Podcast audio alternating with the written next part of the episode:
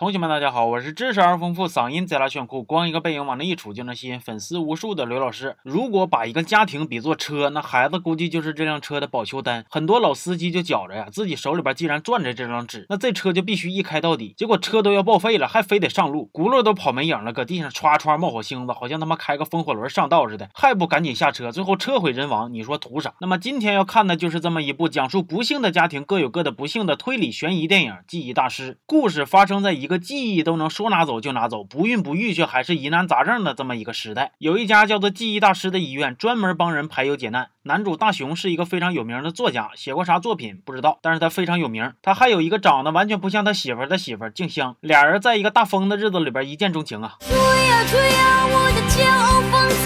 之后小两口结婚，大雄功成名就，赚钱养家，静香温柔贤惠，人见人夸。唯一让人闹心的就是大雄他妈，你再不生的话，可就要成高龄产妇了。静香为了要个孩子，日子过得那是相当难受，于是就向大雄提出了离婚。大雄虽然答应离婚，但心里边还是爱静香的，于是就上记忆大师那儿把自己和静香之前的美好回忆都拿出来了。不过静香不干呢，非要大雄把记忆再装回去，不然就不离了啊！你说离婚就离婚，你说不离就不离，地球非得为你转，你是太阳啊！但是很明显，在大雄的心里边啊，静香不仅是太阳，那简直就是日啊，不是，那简直就是圣旨啊！说话的功夫，大雄就把记忆又给装回去了，惹不起，惹不起。在记忆恢复的过程中呢，大雄老能看见两个女的被自己杀死的场景，这给他就吓坏了，心合计不应该呀，我拿的不是爱情片的剧本吗？就算带点动作，也不至于这么暴力呀。原来呀，是大雄在医院的时候，跟真正的凶手把存记忆的号码牌给整混了。另一边，警察胖虎和他的跟班小夫一直在调查一起家庭暴力导致的杀人案，死者呢，小翠儿，也就是大雄。记忆里边的其中一名女性，丈夫是个酒蒙子，还总对她使用家庭暴力。而小翠儿和凶手呢，其实是认识的。疑似凶手杀掉小翠儿是因爱生恨。哎呀，有点复杂了。这边大雄就有点害怕了。按照记忆来说，那凶手是稀罕谁就杀谁吗？那他要是拿到我的记忆，那我媳妇儿不就成他媳妇儿了吗？啊，不对，这不是重点，重点是他会不会杀了我媳妇儿啊？不过呢，因为胖虎和小夫呢怀疑大雄跟杀人案有关，于是就把他给扣住了，根本都出不去。大雄就着急忙慌的告诉小夫，我媳妇就靠你了，你得保护她呀。结果小小夫接了个电话，也没理这茬就。走了。根据这段剧情呢，我可以很负责任的推测，小夫应该是一个单身狗，让一个连女朋友都没有的人理解失去媳妇的悲伤，是不是有点太难为他了？另一边，大雄还在不断的做梦啊，想起一些回忆，比如说小翠的女儿似乎跟凶手还认识，而凶手除了小翠，还杀掉过另一个被家暴但是死活不肯离婚的女人大翠，而且凶手呢也很喜欢大翠。大雄这下彻底蒙圈了，我操了，我媳妇有危险呐！这又是吞刀片，又是逃狱袭警的。大雄好不容易找着静香，结果俩人啥有有用的都没说，吵了个架，大雄。又被抓走了，这几乎就跟你听我说，我不听，我不听的操作基本一致了。另外，胖虎和小夫这头呢，也锁定一个嫌疑人，是小翠生前的医生。而这个医生呢，现在跟静香走的也挺近的，还约静香去他老家玩。这边大雄记忆啥的也都恢复的差不多了。那个大翠根本都不是凶手的女朋友，那是凶手的亲妈呀。大雄就觉着事情不妙啊，赶紧去救静香。结果等他赶到，发现除了静香和女医生，胖虎也在。胖虎说：“对，没错，女医生就是凶手，他还杀了你老婆，而且你老婆还怀孕了。你老婆为了怀孩子吃了那么多苦，结果现在却让人杀了。不过你别冲动啊，那大雄能干吗？都这样了，我还不冲动个卵呢！抢了胖虎的手枪就要杀了女医生，结果大雄回过味儿来了，发现不对劲儿啊！胖虎，你是姓王吗？你是住我家隔壁吗？我们俩怀孩子多费劲，你是怎么知道的呢？那真相就只有一个了，真正的大 boss 其实就是胖虎。就在胖虎杀掉了女医生，打算对大雄下手的时候，静香挡在了大雄前边，而胖虎因为记忆里边装着大雄对静香的感情，所以下不去手，最后被及时赶到的小。夫制服了。电影的最后啊，胖虎被绳之以法，静香和大雄呢又回归到爱情片的正轨，全片结束。这部电影看下来呢，黄渤和段奕宏的演技那肯定是没话说的。就比如监狱那段，黄渤的一个眼神，哎，都不用别的，就一个眼神，戏就全出来了。电影看完了，我还思考了一个问题，那就是面对家庭暴力到底应该怎么办？我就觉得吧，一段婚姻里边夫妻是平等的，面对家庭暴力要勇敢的说不。你容忍一次就会有第二次，有第二次那就会有第三次，忍忍是没有头的。就像我视频一开始。说的车都已经是个破车了，难道真要等到车毁人亡才甘心吗？与其让孩子在这种暴力的环境下长大，不如带他脱离这种不好的氛围，从小就教他自尊、自爱、自立、自强啊！所以大家呢也千万别逼我使用暴力，自觉一点。微信公众号搜索关注刘老师二五零，从此也做一个自尊、自爱、自立、自强的人，听话好吗？